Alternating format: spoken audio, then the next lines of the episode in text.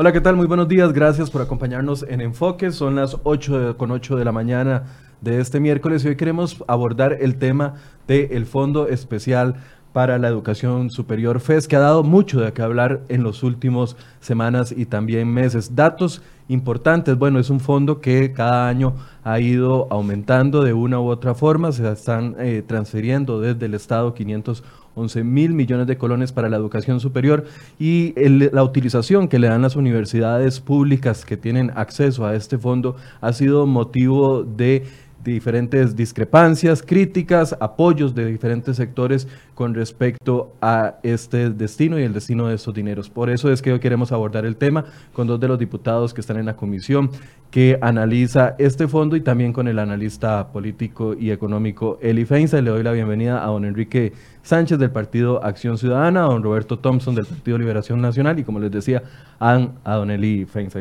Enrique, buenos días, gracias por estar acá. Buenos días, gracias, un saludo don Eli y Roberto. Don Eli. Buenos días a todos, un placer compartir la mesa aquí con ustedes. Don Roberto. Igualmente, muy buenos días para los tres y para todos los que nos están viendo hoy. Hoy eh, el periódico La Nación publicaba algunos datos interesantes sobre este fondo. Decía que en el 2007 el fondo eh, alcanzaba los 273 mil millones de colones, que mientras que para este 2018 llegó a los casi 600 mil millones, que la planilla ha crecido importantemente en gasto, pero no se refleja estos eh, aumentos en la cantidad de funcionarios, al menos en, en, tres de las universidades que reciben el fondo. Pero ¿qué es lo que tiene que suceder con este fondo? ¿Cómo lo analizan cada uno de los diputados y qué diagnóstico se hace? Bueno, vamos a empezar con un diagnóstico que haga cada uno de ellos. Le voy a dar la palabra a don Enrique Sánchez para que nos haga un acercamiento a el tema del día de hoy. Claro, lo primero que hay que entender del FES es que el FES el financiamiento de la educación superior es un elemento consustancial de la autonomía universitaria. Así fue concebido y así fue creado desde que se creó la autonomía universitaria eh, por parte de los constituyentes, se contempló la necesidad de que esa autonomía tenía que tener un recurso fijo que estuviera en la Constitución para que no dependiera de los intereses de un gobierno o de un Congreso el eliminar o tratar de suprimir la educación o una universidad en particular. Entonces está ligado a la autonomía universitaria. En segundo lugar, efectivamente es un fondo que crece porque también la Constitución contempla que tiene que crecer al menos lo que aumenta la inflación eh, y, que, y que se creó, el primer fondo FES, digamos propiamente, se crea a partir de los presupuestos de las propias universidades con los aportes que cada una puso para crear ese fondo y se mantuvo una distribución porcentual similar a la de aquel momento. Eh, entonces, esto, esto implica, bueno, primero, el tema de que tiene que existir un fondo de, eh, de, sostenibilidad de la educación superior pública, pero que ese fondo eh, no necesariamente en los últimos años ha tenido la mejor administración en muchos sentidos y son temas de los que hemos, hemos cuestionado, con cuestionado particularmente los estudiantes en las comparecencias que han tenido en, las, en, en la comisión, que tienen que ver con eh, una distribución que ya no se apega a la realidad de las universidades del día de hoy, es decir, en aquellos años la UNED tenía tres años de existir, claramente tenía un presupuesto menor. Hoy la UNED recibe un monto que no se corresponde con la, el, valor público que tiene esta universidad, por ejemplo. Y es parte de lo que se tiene que revisar en esa materia. Otro tiene que ver con el tema de, las, eh, de los pluses salariales o de las, de las remuneraciones. No, y aquí hay que tener cuidado, no porque la mayor parte del presupuesto de las universidades se vaya en remuneraciones, porque eso es obvio, es lógico. Lo que hacen las universidades es educar. Para educar necesitan docentes, entonces su principal valor son los docentes y es lógico entonces que la mayor parte del presupuesto se gaste en remuneraciones.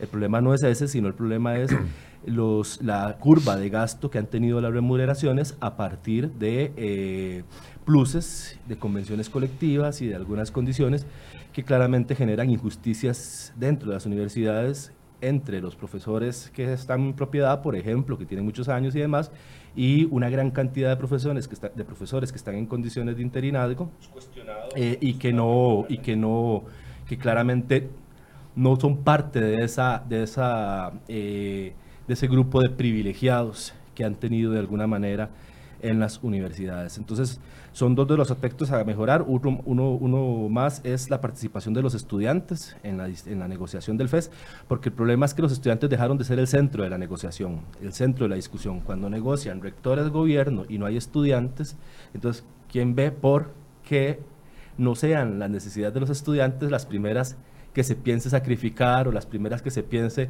poner en, en cuestionamiento, ¿verdad? Entonces, eso va a ser importante a partir del otro año que van a tener las federaciones participación en la negociación, por ejemplo. Don Roberto, ¿qué diagnóstico hace usted? Bueno, yo, yo pienso que nadie puede dudar en este país de la importancia eh, que históricamente eh, tiene la educación pública en términos generales. Estamos hablando de un país que este, fue básicamente desarrollado por maestros, eh, que tiene un, origen este, en la educación, en el fortalecimiento de los procesos educativos eh, y en brindarle sobre todo la posibilidad de acceso al mayor número. Eso estamos hablando desde la primaria, la secundaria y por supuesto culminando con la educación pública superior. Eh, me parece que eh, Enrique lo plantea bien en el sentido de que el tema aquí en debate no es el cuestionar la educación pública superior ni la, este, digamos, la importancia que tiene para el desarrollo del país, sino más bien de cuestionar que en un país con una situación difícil desde el punto de vista fiscal, eh, los dineros que se trasladan a las universidades sean invertidas eh, en forma eficiente. Eh, hoy el, periódico La Nación nos informa, y me imagino que don Elise va a referir a eso también, eh, de que en 10 años se duplicaron eh, los montos por efectos de, salariales y tenemos una preocupación real en la Asamblea Legislativa porque realmente ha habido cuestionamientos importantes de las prioridades que se han dado a esos recursos.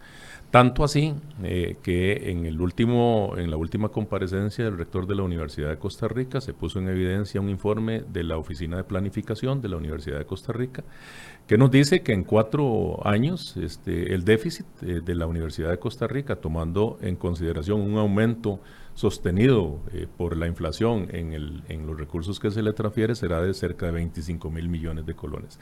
Es decir, el, el, como los mismos rectores lo han aceptado, el régimen tal cual está planteado resulta insostenible y esa es nuestra real preocupación. Nosotros tenemos que buscar a partir de eh, el trabajo que ha venido haciendo la comisión como dentro del límite que establece la autonomía universitaria, como lo dice don Enrique, y del, del el propósito de fortalecer la educación pública superior, logramos eh, eh, algunos aportes importantes para darle sostenibilidad al régimen, porque pareciera que en los últimos años la negociación ha sido únicamente por montos y eso hace una gran diferencia. Es decir, no estamos hablando de la calidad del gasto, sino nada más del gasto.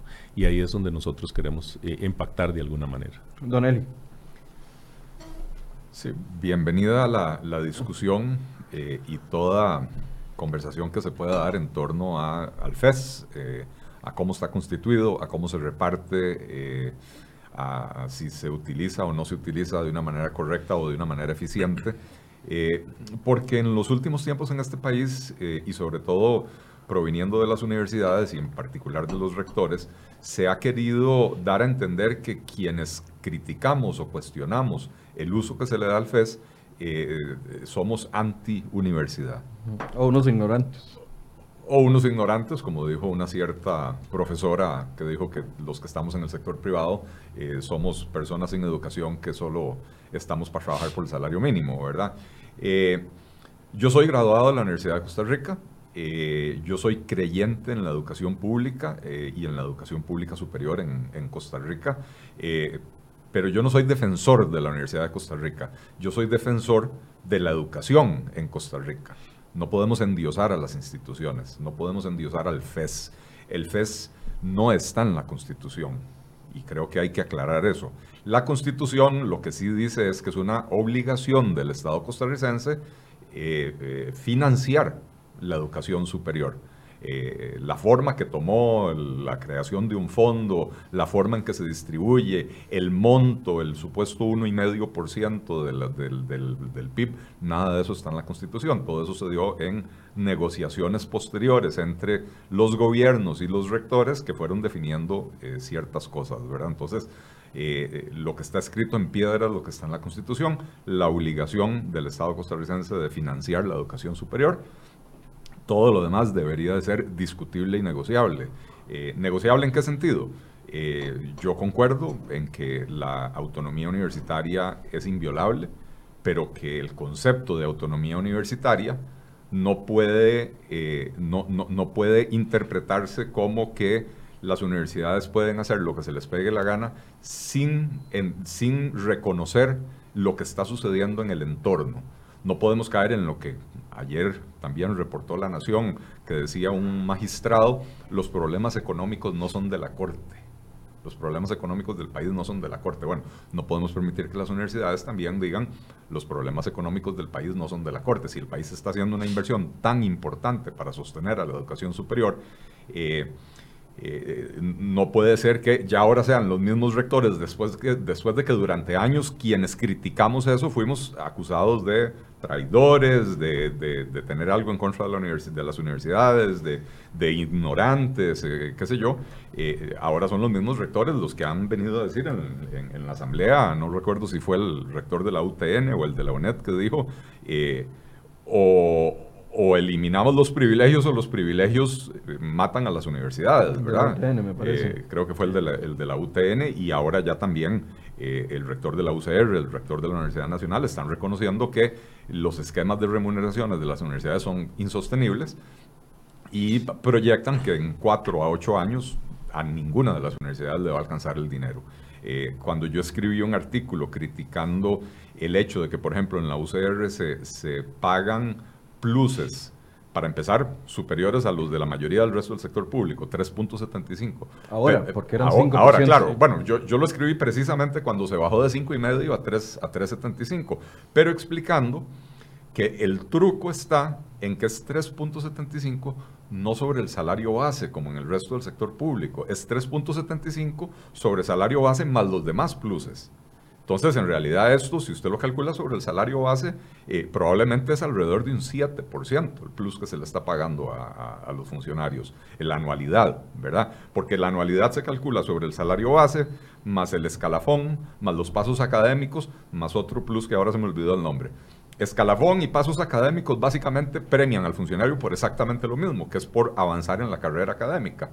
Entonces ahí tienes dos pluses que les financian lo mismo, o, más bien que les reconocen lo mismo. Y la anualidad, que se supone que es eh, un reconocimiento por antigüedad, por, por la adquisición de experiencia, qué, sé yo, al final de cuentas la anualidad simplemente es un pago por ver pasar el tiempo mientras uno está calentando silla en la universidad, ¿verdad? Entonces, eh, eh, yo lo advertí hace un par de años que esto era insostenible. El Consejo Nacional de Rectores sacó un, campo pagado eh, en la nación eh, donde, solo le faltó decir, este señor es un ignorante y un imbécil y, quiere, ¿cómo se llama?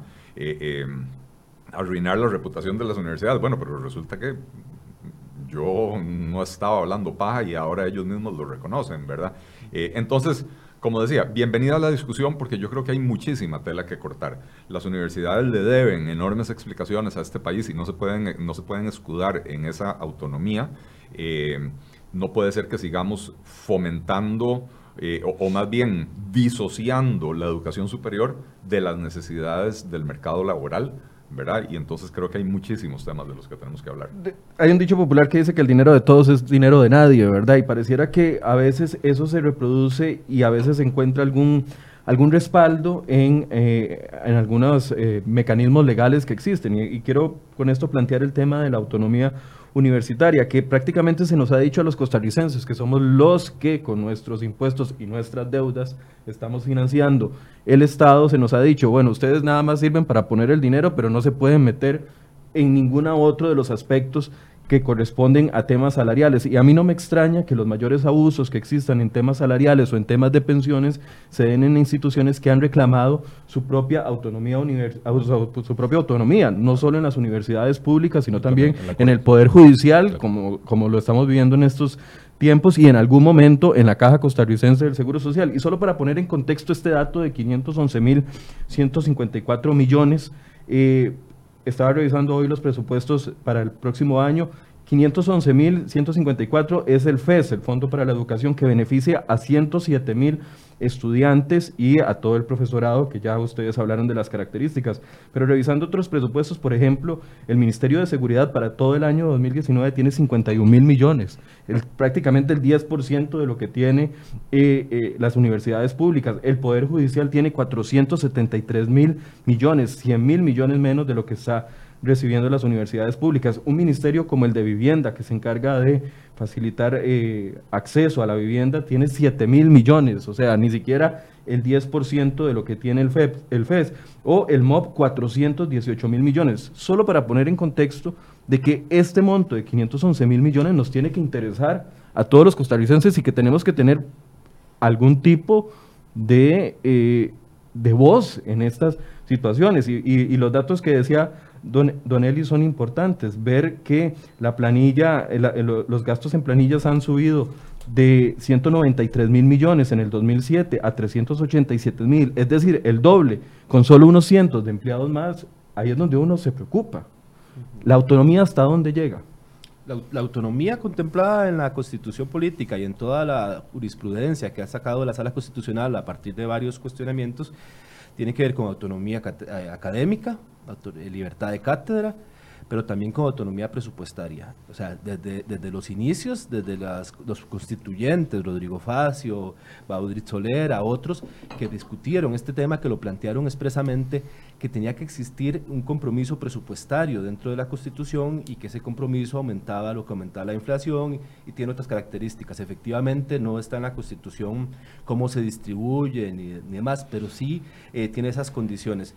Eh, no, hay, no, no, no corresponde al ámbito de la autonomía, por ejemplo, eh, creer que no se tiene que cumplir con las reglas que aprobamos en la reforma fiscal en materia de empleo público. Pero ninguna universidad lo, la está utilizando. Ahorita todo se lo bailaron. Ahorita, está, en discusión, sí lo están aplicando. Ahorita sí lo están aplicando. Ellos dicen que por voluntad propia, pero es porque tienen que aplicarlo.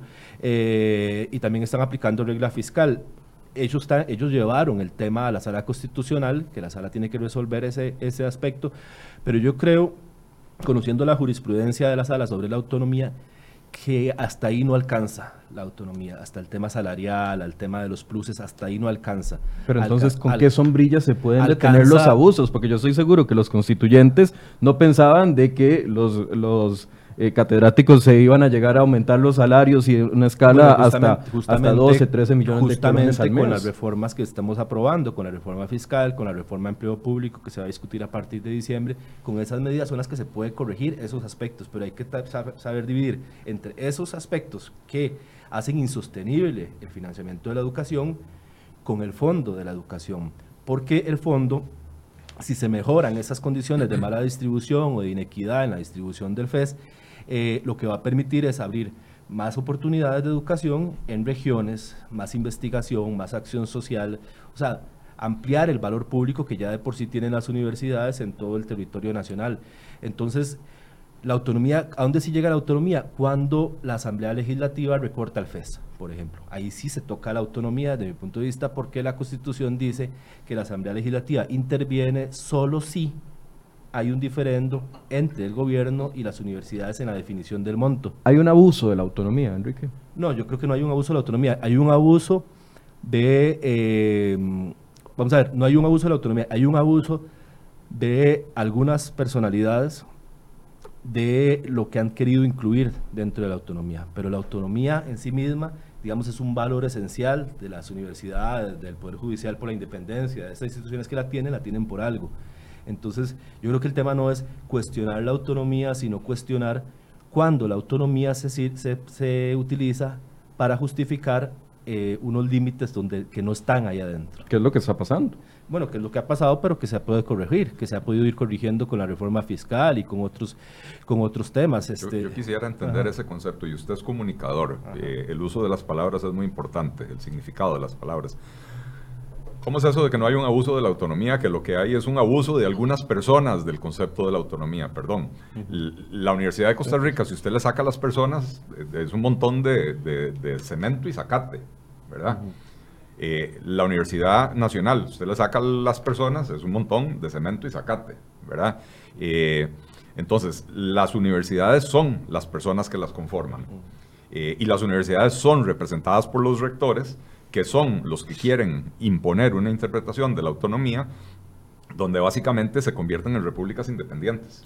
Eh, don, Roberto fue, don Roberto fue alcalde. las municipalidades también tienen su autonomía, su, un régimen autonómico. Eh, eh, el gobierno no podía llegar a decirle a don Roberto cómo tenía que recoger la basura. Es una potestad del gobierno municipal, por decirle algo, ¿verdad? Este, pero eso no exoneraba a don Roberto de cumplir las leyes del país. De la misma manera que las universidades no se pueden, y en eso creo que estamos de acuerdo don Enrique y yo, las universidades no pueden reclamar su autonomía para eximirse del cumplimiento de las leyes. La reforma fiscal, nos guste o no nos guste, la tenemos que cumplir todos los ciudadanos, aunque usted se llame eh, eh Henning Jensen o, eh, o Eli Feinstein y tengan nombres así tan raros, eh, o Roberto Thompson o, Salón, ¿verdad? Y no nombres tan sencillos como Enrique Sánchez, ¿verdad? Este, todos tenemos que cumplirlos. A mí lo que me parece es que en el fondo esta, esta es la discusión que tiene que tener el país, el concepto de la autonomía. Porque eh, yo sí este, eh, coincido en que ha, digamos, ha sido utilizada para justificar abusos. Utilizada. Eh, es decir, aquí yo creo que todos estamos de acuerdo en que la autonomía de cátedra y de organización en las universidades es importante respetarla, está consignada en la constitución política, pero sí me parece que hay unas palabras que dijo el, rector Marcelo Prieto en su momento de la UTN, ¿verdad? Que, este, que si no acabamos con los privilegios en las universidades, esos privilegios van a acabar con la autonomía universitaria. Y eso tiene mucho sentido. Vea usted qué, qué complicado que ahora los propios rectores al final de su mandato, en ambos casos, por lo menos en el caso de la Universidad Nacional y en el caso de la Universidad de Costa Rica, llegan a la comisión eh, este, que está analizando el FES para decirnos este, en ambos casos que están preocupados con la situación que se está viviendo y que hay que tomar medidas, que la situación no está bien. Claro, cuando voy de salida es muy cuando voy de salida, y entonces el, e incluso el, el, rector Jensen nos habla de que la negociación que se dio en el 2000 10 fue, 2009, con respecto a las anualidades, este, no, no era la solución correcta y que en este momento es una bola de nieve que le va a explotar en la cara a las universidades. Entonces aquí este, el concepto de autonomía es el que, el que deberíamos poner en el tapete para, para discutir realmente de qué se trata. Yo coincido en que nosotros hicimos un gran esfuerzo, el país hizo un gran esfuerzo, se le, pidió se le pidió a la ciudadanía un esfuerzo adicional para poder implementar el proyecto de reforma eh, de fortalecimiento de, las finanzas públicas, de reforma fiscal. La gente hoy tiene que apretarse más para pagar un poco más de impuestos, pero también ese, ese proyecto incluye una serie de reformulaciones en temas de, empleo público que eh, nadie está exento de cumplir. Esa es la posición nuestra. Nadie tiene la posibilidad de incumplir ni el Poder Judicial, ni la Caja Costarricense del Seguro Social, ni las universidades, porque esa es la realidad en materia de empleo público. Eh, y que además está consumiendo las finanzas de este país, esa es la realidad. Eh, hoy la situación es igualmente grave de la que nosotros nos encontramos hace un poco más de un, de un año y tenemos que tomar medidas. Usted lo dice bien, son muchísimos recursos y si realmente queremos sostener el régimen de educación pública superior tenemos que trabajar en ello hay abusos en, la interpretación, de, la, en la interpretación del concepto, sí me parece que se utiliza como una justificación. Eh, conste, yo soy defensor de la autonomía universitaria, yo también soy graduado de la Universidad de Costa Rica eh, y me enorgullezco de mi carrera profesional en la universidad este, y mis hijos también, pero yo quisiera decir que me parece que de parte de, eh, por lo menos de las actuales autoridades universitarias, es una forma de justificar el tratar de salirse de algunas reglas que tienen que cumplir todos, o tenemos que cumplir todos. Con este dato de que en 2007 190 mil millones se, utilizaban en salarios y que ahora se están utilizando en la actualidad 387 mil, es decir, el doble completamente, con un aumento eh, de, de cantidad de estudiantes que no refleja es, esta, esta situación. No, es, llega, no llega el momento de poner algunas reglas a nivel legislativo y a reforma constitucional para poder evitar de que esta bola de nieve continúe. Eh, me tomo la atribución de contestar la pregunta. Primero, empezando con una precisión, porque ese incremento es lo que los economistas llamamos en términos reales. Eh, o sea, que esto es un aumento del 100% en las remuneraciones por encima de la inflación. O sea, si usted agarra la inflación que se acumuló del 2007 al 2019, eh, la quita, ¿verdad? La, resta y lo que le queda es que hay un aumento del 100%. O sea, el aumento fue del 100% más toda la inflación, ¿verdad? Eh, o sea que básicamente se duplicó el gasto, pero en términos reales. Eh, y esto es importantísimo porque es muchísimo más grave, ¿verdad? Que simplemente decir que se duplicó el gasto en, remuneraciones en las universidades. Eh, mire, yo, yo no sé exactamente cuál es la forma de ponerle coto a estos abusos sin violentar la, la autonomía universitaria. Lo que yo sí sé es que eh, el que paga la orquesta manda en la fiesta. Este, y entonces eh, debería de, el Estado que invierte una cantidad tan importante de recursos en la educación pública superior, debería de tener eh, una mayor posibilidad de incidir en la forma en que se gastan estos recursos. Ojo, sin violar la libertad de cátedra. Nadie va a ir a decirle a un profesor, no, usted no puede, eh, eh, eh, me encantaría hacerlo, pero no, no se trata de. Usted no puede dar doctrina marxista. Eso ya está superado. No, no, no, no. Las universidades son casas de enseñanza donde todas las ideas deben de ser analizadas, discutidas, sometidas al escrutinio del proceso científico, ¿verdad? del método científico y hasta ahí estamos bien. Pero el Estado sí puede definir una política en educación superior donde diga, el mercado laboral exige hoy que formemos más profesionales en las áreas técnicas, en, las famosas STEM, las ciencias, tecnologías, ingenierías y, las áreas médicas. Bueno, ¿cuál fue la idea de la creación de la Universidad Técnica Nacional, por ejemplo? Sí, en, en, efecto, pero, pero no puede ser que seguimos con este modelo de hacer crecer. menos recursos. Ah, sí, hacer crecer el aparato estatal. Ahora resulta que la Universidad Técnica, si usted se lee la Constitución, dice que el, que el gobierno tiene la obligación de financiar la educación superior, pero resulta que el FES no incluye al, al, a, a la UTN. Entonces, una forma de incrementar el gasto público sin meterle el diente a donde se están dando los abusos. Dice, el rector. Claro, no, no, no. A partir del otro año ya entra. Claro, bueno, pero, pero, pero se han pasado con ese cuentito, ¿verdad? Eh, y al final de cuentas es una forma de hacer crecer el gasto público sin poder meterle el diente a donde se están dando los abusos y los desperdicios, ¿verdad? Y al final de cuentas tenemos una universidad como la Universidad Nacional que, que, de, que básicamente, eh, no, no, voy a decir que exclusivamente, pero prácticamente lo que hace es graduar eh, eh, economistas y, profesionales en ciencias sociales que no servimos para nada, ¿verdad? Este, digo, lo, digo porque yo soy economista. Cuando este país lo que tiene que estar graduando es a nivel universitario ingenieros, profesionales en las ciencias básicas, en biología, en química, en matemáticas, eh, eh, más profesionales en las, en, las, en las áreas de la salud y en las áreas tecnológicas, ¿verdad? Porque es hacia donde se está moviendo ya no el país, a donde se está moviendo el mundo. Tenemos un problema enorme de desempleo y tenemos además una, eh, un descalce entre las habilidades que ofrece la gente desempleada y las habilidades que demandan las empresas que están en capacidad de generar empleo. Y ese descalce se debe en buena medida, uno, a que la distribución de los recursos en la educación pública es incorrecta, eh, porque estamos destinando una enorme cantidad a la educación superior y no nos estamos preocupando por hacer que la gente pueda llegar a esa educación superior. Bueno, y Segundo, no estamos destinando suficiente a la educación técnica en los niveles medio, o sea, en, la educación media, ¿verdad? Eh, porque no todo el mundo tiene que estudiar en la universidad.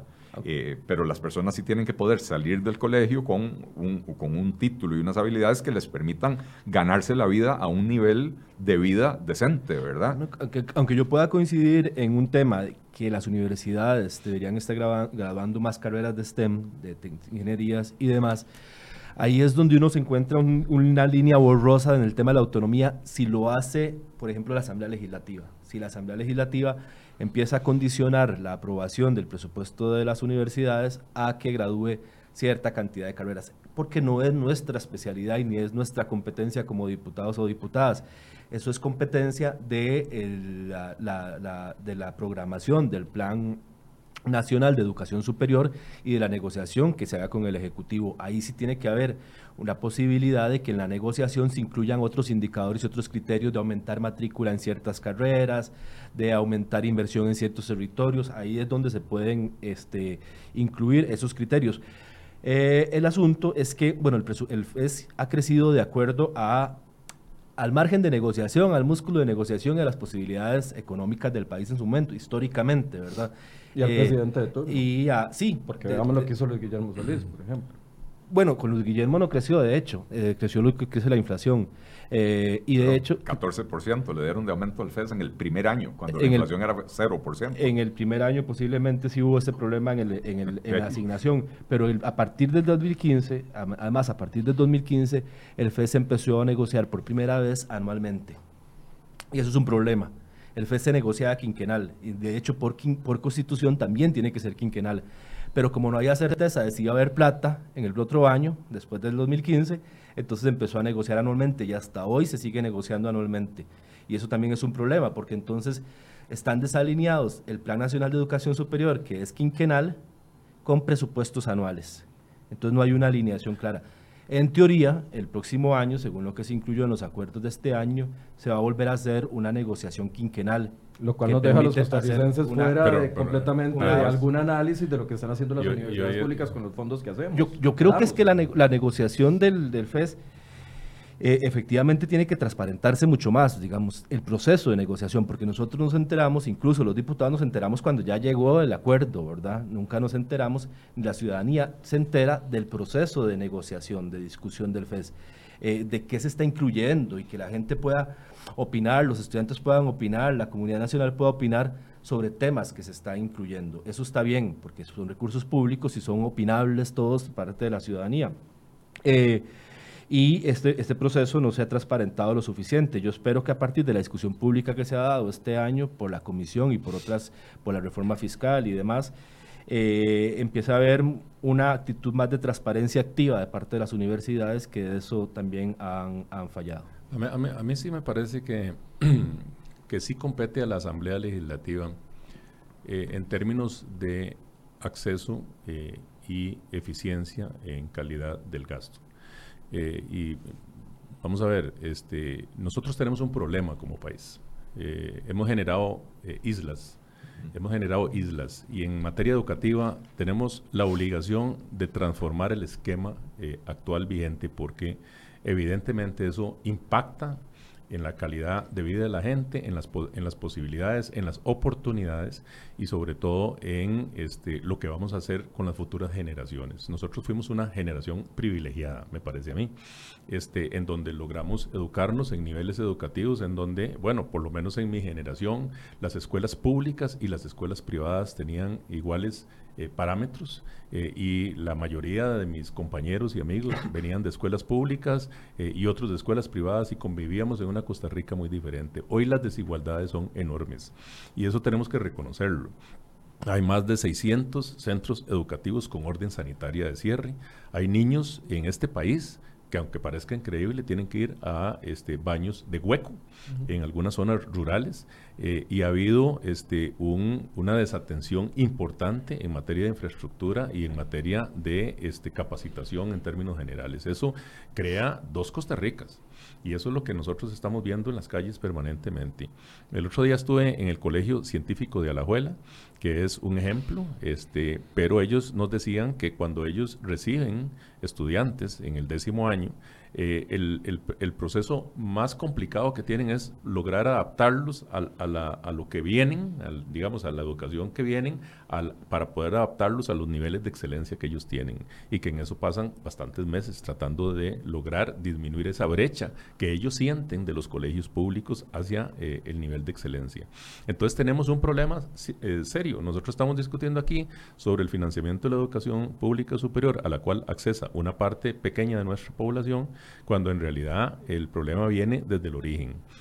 Y ahí me parece que hay que involucrar a gente que está trabajando seriamente. Yo por lo menos tengo un gran concepto sobre el presidente ejecutivo de Lina, que me parece, Andrés me parece que es un, hombre que está eh, bien eh, conceptualizando en, términos de, manejar eh, la, educación en forma integral.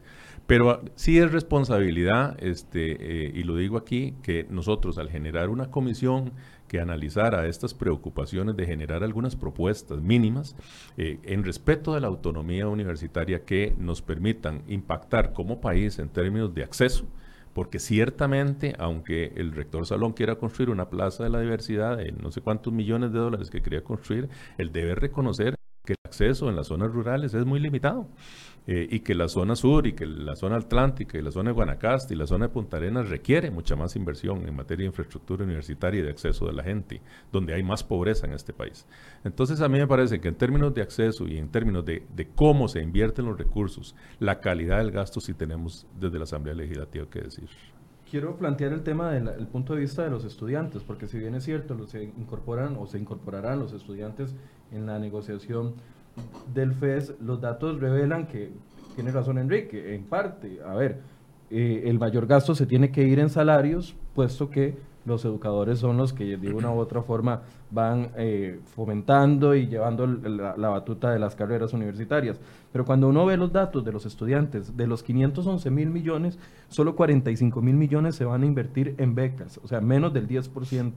Y solo se están viendo beneficiados 107 mil estudiantes, mientras que las universidades privadas están saturadas de gente que, que tiene que sacar de una u otra forma préstamos para poder estudiar porque no tienen acceso una universidad pública por diferentes razones, desde los horarios, los que pasamos por la UCR y no pudimos continuar porque no, no, se nos adaptaban los horarios y teníamos que trabajar de día, hasta un montón de otros eh, elementos.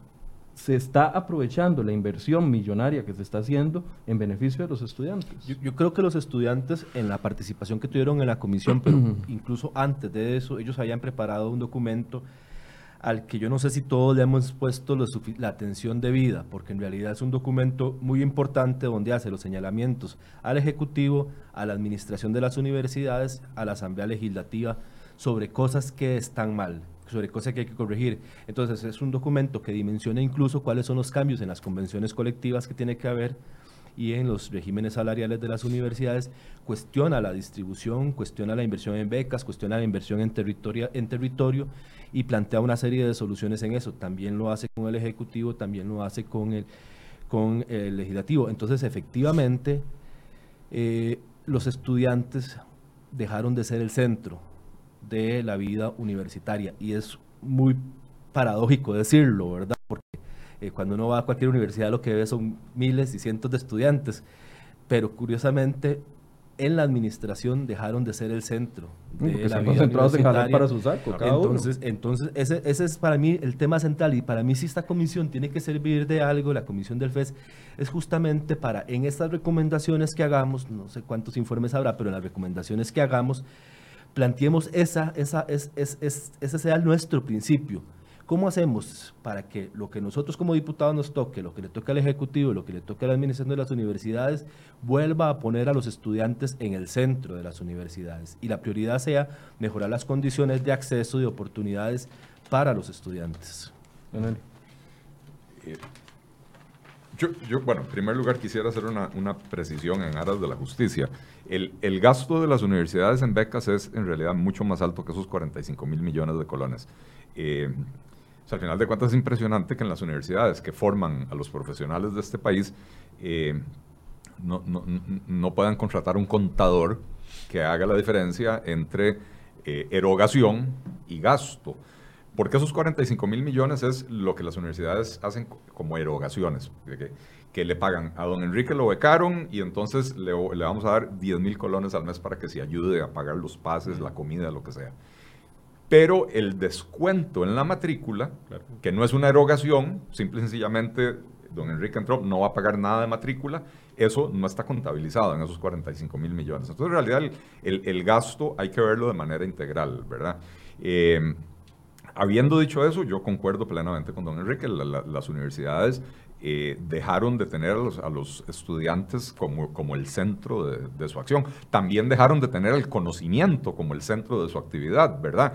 Porque las universidades se convirtieron en agencias de contratación para el mejoramiento de la calidad de vida de ciertos funcionarios privilegiados, ciertos funcionarios privilegiados, porque tienen unos regímenes donde algunos son catedráticos en, propiedad, qué sé yo, y la enorme mayoría son funcionarios en un estado de precariedad eh, eh, peor que la de los empleados del sector privado, ¿verdad? Tanto que critican ellos el sector privado y al final de cuentas, un profesor que no está en propiedad, todos los años no sabe si le van a renovar el contrato al año siguiente, mientras que usted aquí en su trabajo, usted tiene un trabajo permanente mientras no meta las patas, pasa ¿verdad? meses sin salario, ¿ah? pasa meses sin salario, en vacaciones. correcto, correcto. Y entonces, las cifras que demuestran eso, ¿verdad? Eh, eh, que, las tiene aquí el, reportaje este de la Nación. Decíamos que la, el concepto de remuneraciones creció en un 100% por encima de la inflación en los últimos 12 años. Eh, la contratación, o sea, la, la, planilla creció en un 15%, o sea, contrataron más gente. Pero básicamente lo que se dio fue que el gasto por funcionario creció en un 74% por encima de la inflación. O sea, el objetivo siempre fue mejorar los ingresos de los que ya estaban ahí adentro, ¿verdad? Eh, ¿Y, qué se y, cómo se tradujo esto en términos de, matrícula? Eh, ahora se me perdió el dato, pero si, no, si mal no recuerdo, eh, mientras que el gasto en remuneraciones creció en un 100% por encima de la inflación, la matrícula en estas universidades creció un 27%. Eh, o sea que no hay ninguna proporción, ¿verdad? Incluso en la, en la UNED, que creció muchísimo, en, ha crecido muchísimo en, en matrícula, ¿verdad? Este, en la UNED es la que tiene mayor incremento en cantidad de personal, eh, más de un 50% o alrededor de un 50%, pero la matrícula en estos años solo creció como en un 10-12%, ¿verdad? Entonces, eh, y, entrevistan al rector, que yo entendía que iba, que iba a venir hoy. este, sí, don Enrique nos los había ofrecido. Sí, a don Rodrigo Arias, pero al final dijo que no podía venir. Bueno, pero entrevistan al rector y el, y el Bueno, y debo aclarar que con Are lo hemos invitado, al Consejo Nacional de Rectores lo hemos invitado desde inicios de este año y no ha podido sacar un espacio para venir a, Enfoques durante todos estos 11 meses. Le voy a dar una idea no los inviten cuando yo estoy aquí porque no van a venir. no, no, no quieren venir bajo ninguna circunstancia. pero, además, eh, eh, Eli, ahí hay una, hay una cuestión que a mí me llama poderosamente la atención. Este, ¿Cómo es que hoy los mismos rectores eh, que han defendido durante varios años, porque en el caso de Salón y de, Jensen, que tienen varios años de estar ahí, que fueron reelectos, o sea, llegan ahora a la comisión a criticar la, situación sin haber tomado las medidas correspondientes en su momento. ¿Con qué cara? ¿Verdad? Es decir, yo, yo me quedo asombrado realmente de que en este caso ellos lleguen a la comisión y nos digan a, las y los diputados y al pueblo costarricense que realmente tenemos razón, los que hemos estado cuestionando de alguna forma la calidad del gasto y que realmente el, esquema eh, eh, será a pocos años insostenible pero que el rector nos diga, bueno, pero yo no puedo nada, nada que hacer, serán las próximas autoridades las que, las que determinen qué hacer una vez que se elija la, nueva rectoría en el año entrante. Eso, eso no es posible. Es decir, cada uno tiene que asumir su responsabilidad este, y, realmente yo creo que sí existen eh, acciones que podrían eh, interponerse si realmente hubiera una voluntad para terminar con esto. Que está minando lo que dijo Enrique, que es que el centro de atención de la educación pública en este país sea el estudiante. Y eso es lo que nosotros tenemos que volver a recuperar. Es que las soluciones estaban a nivel de cada una de las universidades internas. Si hubiesen tenido un control adecuado y si hubieran tenido una conciencia de crecimiento de sus pluses, pero no lo han, claramente no lo han tenido.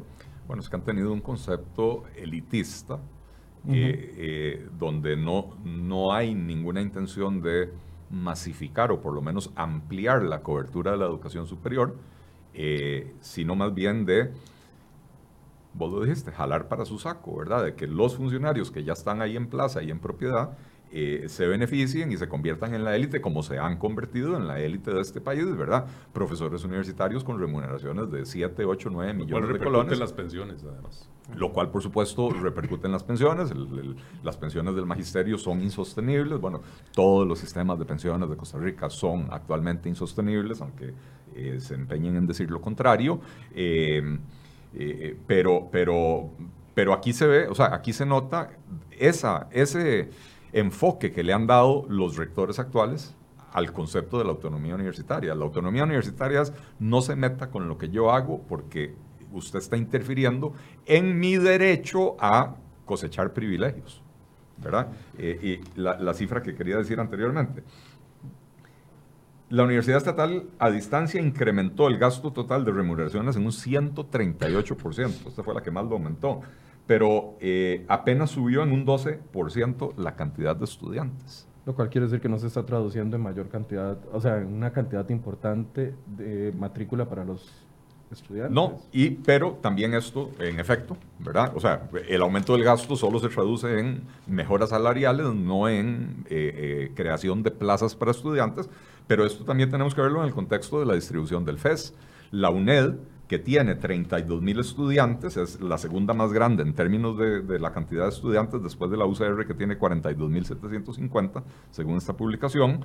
Eh, eh, la UNED recibe el 11%, no, perdón, el 7%. El, el, el 11% por el fondo del sistema, que es una, una, una partida adicional que se hizo durante el FES, que va distribuyendo diferente algunos, algunos montos de recursos a partir de otros indicadores y eso le aumentó el presupuesto a la UNED del 7 al 11 aproximadamente. Pero en eso, en pero, ha habido otro cuestionamiento también. pero ojo, las universidades han cuestionado la forma en que se distribuye. la, la, UCR con 42 mil estudiantes recibe el 58% del FES. Eh, la UNA con 19.600 estudiantes recibe el 24% del FES. La UNED con 32.000 estudiantes recibe el 11% del FES. Y la, y la única universidad que está eh, graduando casi en exclusiva los, las personas con las habilidades que el mercado laboral demanda hoy en día, que es el TEC, es la más pequeña de todas y recibe un 7% del FES eh, y tiene apenas 12.000 estudiantes. Eh, y revelaron recientemente que, no recuerdo ahora las cifras exactas, algo así como 8 mil personas aprobaron el examen de admisión, eh, pero solo pudieron admitir a 1.900, eh, porque no tienen, no tienen capacidad física, no tienen profesores, no tienen espacio. claro, también se recetaron con cuchara grande a la hora de subirse los salarios, ¿verdad?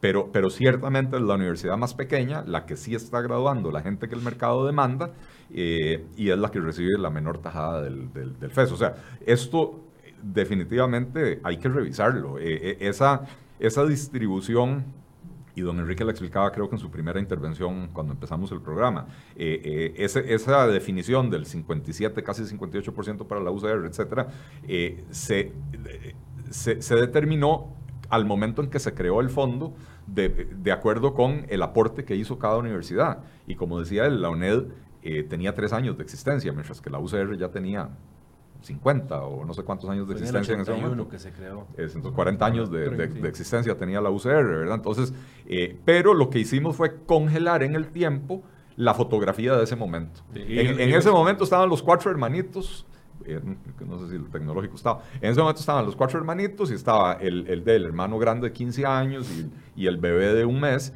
y entonces en la imagen de la mamá el bebé sigue teniendo un mes, aunque ya pasaron 30 años y, y, es el hijo menor, pero, pero para ella sigue teniendo un mes. Ahora, ¿qué puede salir de esta comisión? Porque dependiendo de la visión que haya sobre la autonomía universitaria, los costarricenses eh, creo que están sedientos de un cambio o de un golpe de timón en beneficio no, no, no para debilitar el FES, en beneficio de una mayor cantidad de, personas que tengan acceso a la educación superior pública. ¿Qué cambios se puede esperar desde ahí? Yo, yo lo que no coincido es que la discusión sea tocar la autonomía. La discusión es dejar la autonomía siendo lo que es autonomía y separar lo que no es autonomía. Pero es que depende de la, interpretación. aclarar lo que es autonomía. pero Porque si seguimos con, el concepto de autonomía de Salom y de Henry Jensen, entonces vamos a darle mil, mil, mil, mil, de millones pero también al año y no va a alcanzar la plata. Lado, pero también del otro lado. Es decir, así como si no, no podemos permitir que algunos abusen del término autonomía para justificar privilegios, tampoco que alguien abuse o, pretenda disminuir el término autonomía para justificar intromisiones en la autonomía. Entonces, lo que nosotros tenemos que tener, la, la, habilidad nuestra en la Asamblea va a tener que ser poder separar lo que es autonomía de lo que no es autonomía y ahí sobre lo que no es autonomía, poder hacer nuestras recomendaciones, ya sea que esas recomendaciones sean informes o tengan que ver con proyectos de ley o con qué, eso estamos... Ahorita no está definido eso. No, no, nosotros nos faltan algunas cuantas audiencias, que nos faltan? Como unas cinco Creo que audiencias. Se, se, citó a la, a la, Oficina de Planificación de la Universidad de Costa Rica para conocer La idea es cerrar en diciembre, eso sí, acordamos que no le íbamos a pedir otra prórroga, sino tratar en diciembre de presentar informes. Eh, pero eso mismo tiene que ratificarlo la sala, ojalá que la sala se pronuncie pronto sobre el recorte del FES del año 2018 eh, para tener claridad que eso sí es autonomía o eso no es autonomía, pero también se pronuncie sobre el recurso de los rectores en relación con eh, las reglas de empleo público que se aplicaron en la reforma fiscal para delimitar, y ahí tendríamos muchísima más certeza qué es y qué no es, qué está dentro y qué no está dentro de autonomía. Eh, creo que esas son, son claridades que hay que, que hay que colocar porque en la discusión de la autonomía, efectivamente, si se, ha prestado para abusos, también se puede prestar para debilitar, por ejemplo, independencia del Poder Judicial o debilitar la independencia de las municipalidades, que las municipalidades también están en una discusión relacionada con si las aplica o no la regla fiscal a las municipalidades. Es un tema que está eh, planteado en la Asamblea Legislativa, por ejemplo. Es decir, esos límites del término es lo que lo que me parece que tenemos que tener claridad para tampoco ni abusar de él, pero tampoco eh, debilitarlo. Pero desde su perspectiva, perdón, ya le doy la, palabra a Roberto, desde su perspectiva todavía no tiene claro si va a presentar algún proyecto de ley o solamente recomendaciones, porque a ver, estamos esperanzados de que suceda algo, las recomendaciones sabemos que no, que no son, no se las toman en serio, o sea, una recomendación es una recomendación y punto. Como basado en la autonomía pueden decir, muy bonito lo que recomienden los diputados, pero punto. O sea, cambios sustanciales que verdaderamente se traduzcan en un beneficio. Y a ver, no podemos seguir los costarricenses dando cheques en blanco a diferentes instituciones. Yo creo que en eso hay un acuerdo o un consenso casi que nacional, a menos de ciertos sectores yo por lo menos no tengo claro, Yo por lo menos no tengo claro si voy a presentar un proyecto de ley en este, en este tema. Sí tengo claro que no voy a presentar una reforma constitucional. Proyectos de ley para modificar o aclarar algunos aspectos, todavía no lo tengo claro. Tenemos que, de hecho, no hemos conversado entre todos los diputados de la comisión sobre posibles contenidos del informe, a ver si coincidimos todos o no, o cómo va a ser el tema. Lo que yo sí tengo claro es que no voy a apoyar una reforma constitucional del artículo 84 y 85 en este momento. Roberto. Bueno, vamos a ver, la Asamblea Legislativa es un órgano político. ¿verdad? Este, y, y, hay que verla desde ese punto de vista, pero tiene una enorme responsabilidad y yo, uno de los Vamos a ver, uno de los cuestionamientos que he venido haciendo desde hace mucho tiempo es un tema de autoridad en el país y de competencias. Nosotros tenemos obviamente competencias eh, dispuestas por la constitución política, pero tenemos una gran responsabilidad. Igual que asumimos en esta Asamblea Legislativa al inicio de este, de este periodo eh, el reto de, eh, de dar, de, enfrentar el problema fiscal del país, igual tenemos que afrontar el reto de aportar a la educación eh, pública en general. Eh, y eso me parece que requiere efectivamente este, una, de una separación entre el concepto de autonomía universitaria y el de autonomía como justificación para poder este, recetarse, digamos, eh, una clase en particular de, funcionarios, eh, algunos beneficios y privilegios que están socavando la educación pública superior. Esa es la verdad. La verdad es que si nosotros seguimos en esa línea, eh, vamos a colapsar. Es decir, es insostenible y eso ha sido reiterado de parte de los propios rectores, el régimen tal cual está planteado hoy. Eh, hay que exigir un respeto a, los las disposiciones que la Asamblea Legislativa ha tomado en, materia de empleo público. Eso es la realidad. Nosotros aprobamos una ley que contiene una serie de consideraciones y deben ser respetadas por todas, por, todas, por todos los funcionarios públicos, eh, eh, nosotros incluidos y demás. eso podría requerir eventualmente algunos proyectos de ley que refuercen esa voluntad legislativa o incluso a nivel de interpretación legislativa de la, de la, de la legislación eh, que deben ser respetadas. Y yo creo sí que debemos hacer aportes en cuanto al acceso y a la calidad del gasto. Eh, hace poco salió este, en el periódico La Nación cuánto dinero tienen acumuladas las universidades en, títulos en los bancos. 150 mil millones. Bueno, se justifica porque son recursos comprometidos, pero realmente hay un tema de eficiencia en, en el gasto, que también tenemos que, es nuestra responsabilidad, es plata de todos. ¿Usted tiene claro si va a presentar proyectos de ley o, se este plantea en algún momento la, una reforma constitucional? no, no hemos hablado de reforma constitucional. Eh, pero hemos eh, peloteado acerca de algunos proyectos de ley que eventualmente pudieran, y, sobre todo a nivel de responsabilidades también, este, porque tampoco aquí las decisiones, o sea, vamos a ver, en este país también muchas decisiones se toman y no hay nadie responsable, de repente terminan las gestiones y los rectores se van y nadie asume responsabilidades, pero también en cuanto a la, eh, la forma en que que podamos garantizar un mayor acceso al estudiantado eh, en, en, cuanto a la forma, del, eh, a la calidad del gasto mismo. Eh, y entonces a nivel de la fracción estamos trabajando en algunas ideas que pues tendremos que compartir con los compañeros, pero sí me parece que la Asamblea debe asumir esa responsabilidad de aportarle algo a esta discusión más allá de unas simples este, consideraciones. Claro, porque si no serían de un año de, de conversaciones muy bonitas dentro, de una, dentro de una comisión, pero sin ningún resultado. ¿Qué opina usted, Don Eli? ¿Qué debería salir de esta comisión? Bueno, yo, yo creo, Michael, que no podemos pretender que las cosas cambien si seguimos haciendo las cosas igual. Eh, y que una comisión legislativa, después de todo el tiempo que ha pasado investigando el tema y dando audiencias, etcétera, al final de cuentas lo que haga es emitir recomendaciones, es seguir haciendo lo, mismo de siempre.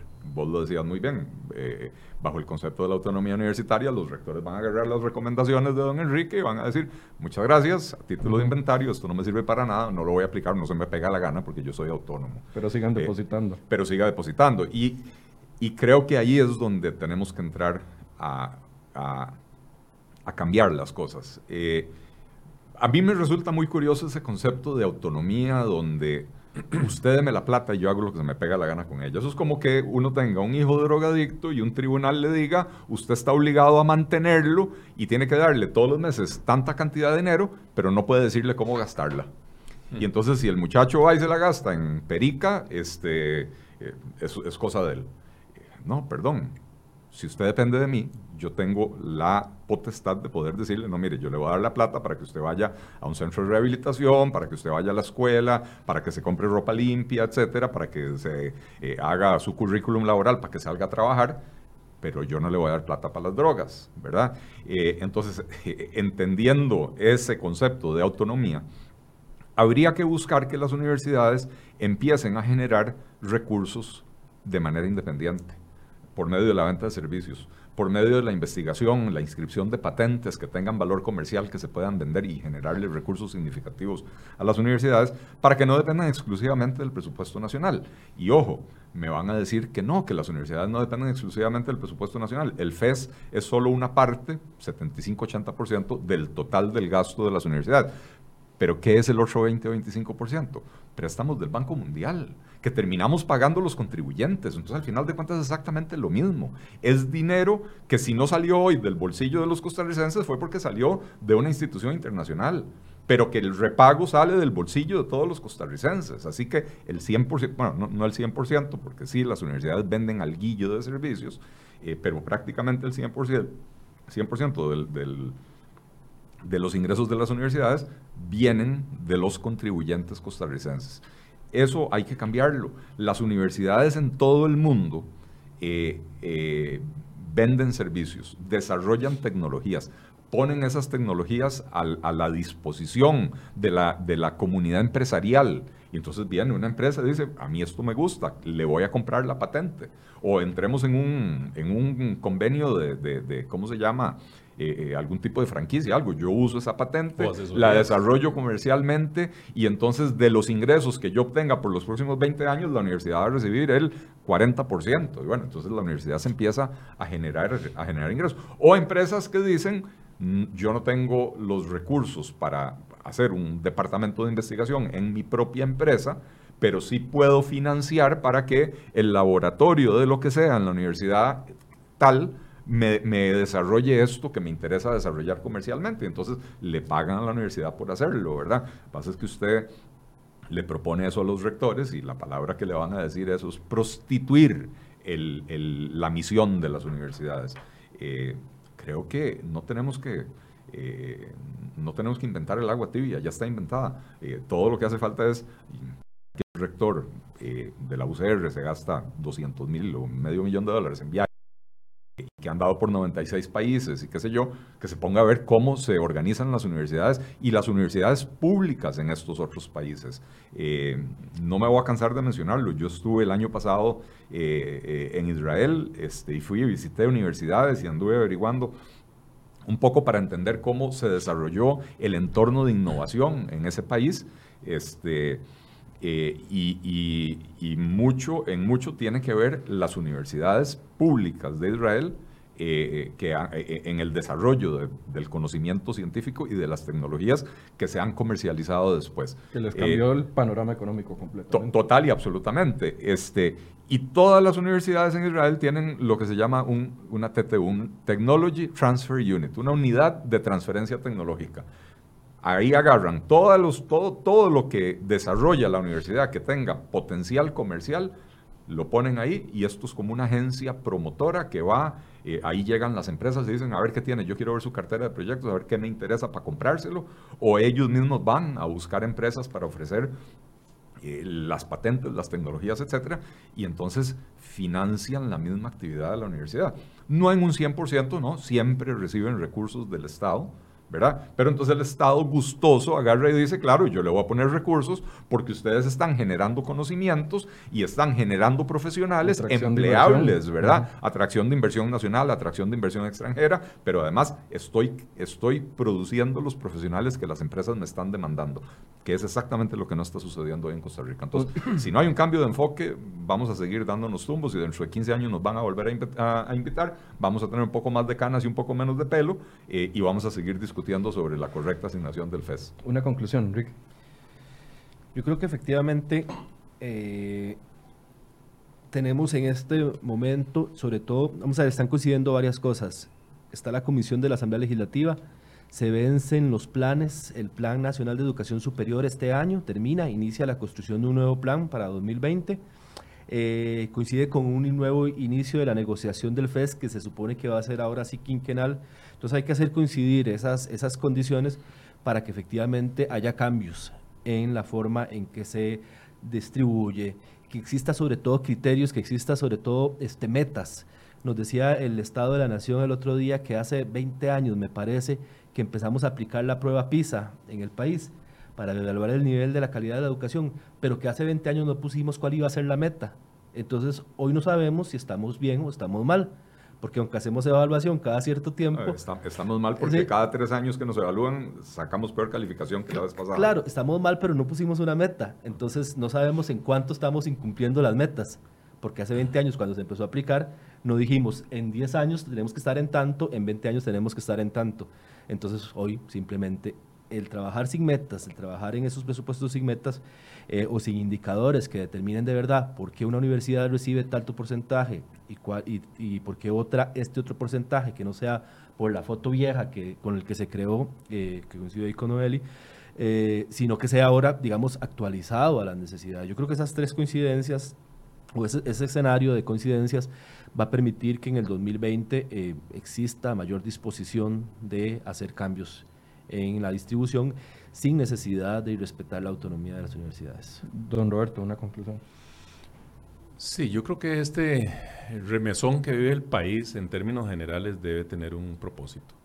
Es decir, este, ayer eh, nos quedamos asombrados con las manifestaciones de algunos magistrados de la Corte Suprema de Justicia en relación con el tema del régimen de pensiones. Eh, y esto no solo me refiero al tema de las universidades, en términos generales estamos pagando eh, la fiesta que vivimos durante muchísimos años. Y la verdad es que... La fiesta eh, que viven ellos. Bueno. Porque los costarricenses no, no, la vivimos. sí, bueno, y que nos afecta a todos, evidentemente, así es. Entonces me parece a mí que este, sí, hay un, hay, hoy este, se juntan una serie de circunstancias. Este tema, eh, la Asamblea Legislativa no puede rehuirlo. me parece que hay, de, en, en términos generales, temas del, del, sistema educativo costarricense que hay que poner también en el tapete, no solo el tema de la educación pública superior.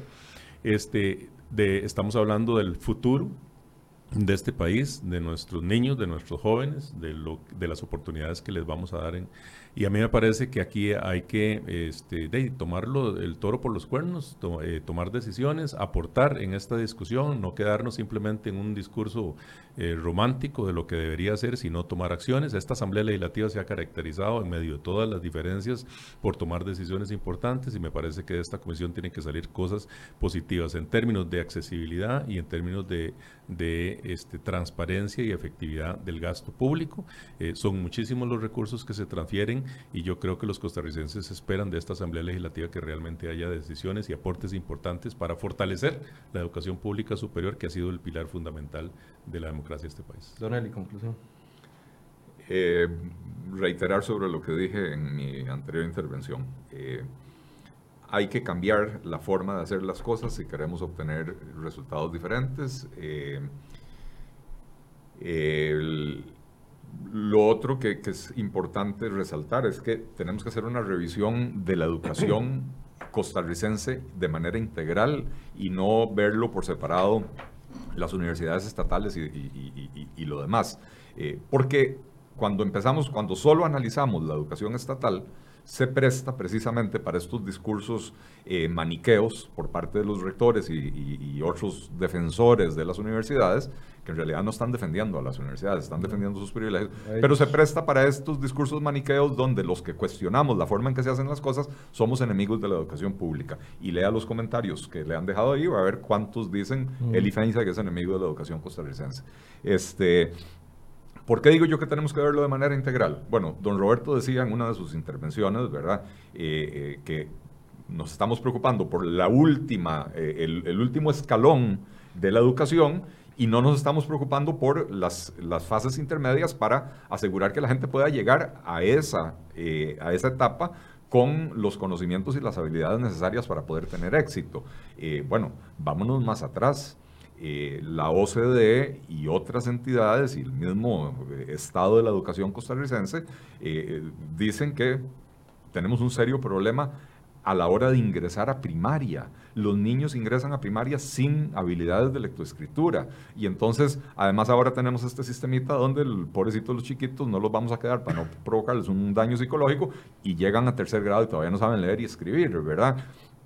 Cuando esas habilidades de lectoescritura deberían de empezar a desarrollarse, según dicen los expertos, yo soy economista, yo no soy, yo estoy aquí repitiendo lo que he leído, ¿verdad?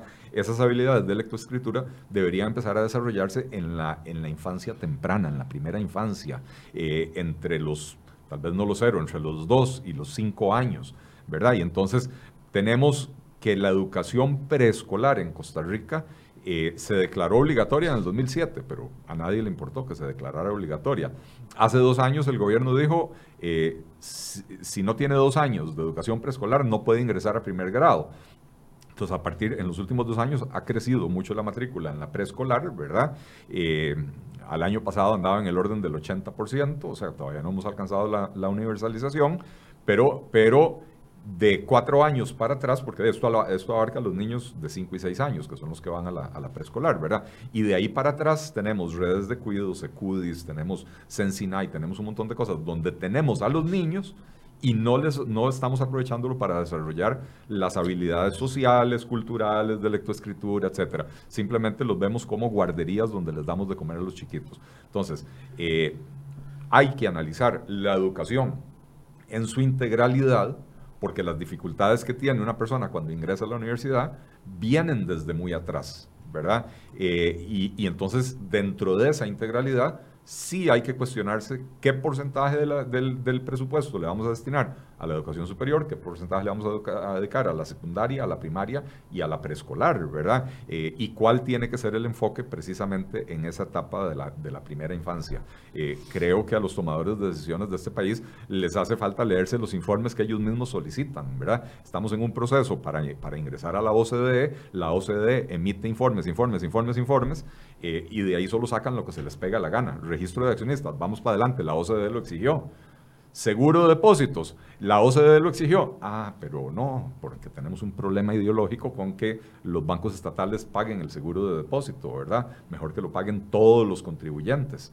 Eh, entonces, hacen lo que se les pega la gana con esos informes. Los informes en materia de educación de la OCDE y también el informe del estado de la educación costarricense son lapidarios y deberían ser lectura obligatoria para los 57 diputados, para todos los ministros y viceministros del gobierno y para el presidente de la República. A ver si empezamos a hacer cambios significativos. Bien, bueno, vamos a darle seguimiento a lo que suceda. Ya nos decían ellos, diciembre va a ser un mes clave para saber qué a qué resultados va a llegar esta comisión. Ojalá que no sean resultados o, propuestas de ley de esas típicas leyes chayote que no cambian absolutamente nada. Ojalá que los diputados demuestren que van por el fondo, a lo fuerte, a las verdaderas raíces de los problemas y vamos a estar muy pendientes de eso. Ojalá que nichos electorales y otros componentes que también a veces frenan algunos sectores para tomar decisiones no sean lo que, lo que priven en esta eh, próxima resultado de comisión de estudio del el FES y vamos a ponerles atención a este tema. Muchas gracias por su compañía, muchas gracias a don Enrique, a don Roberto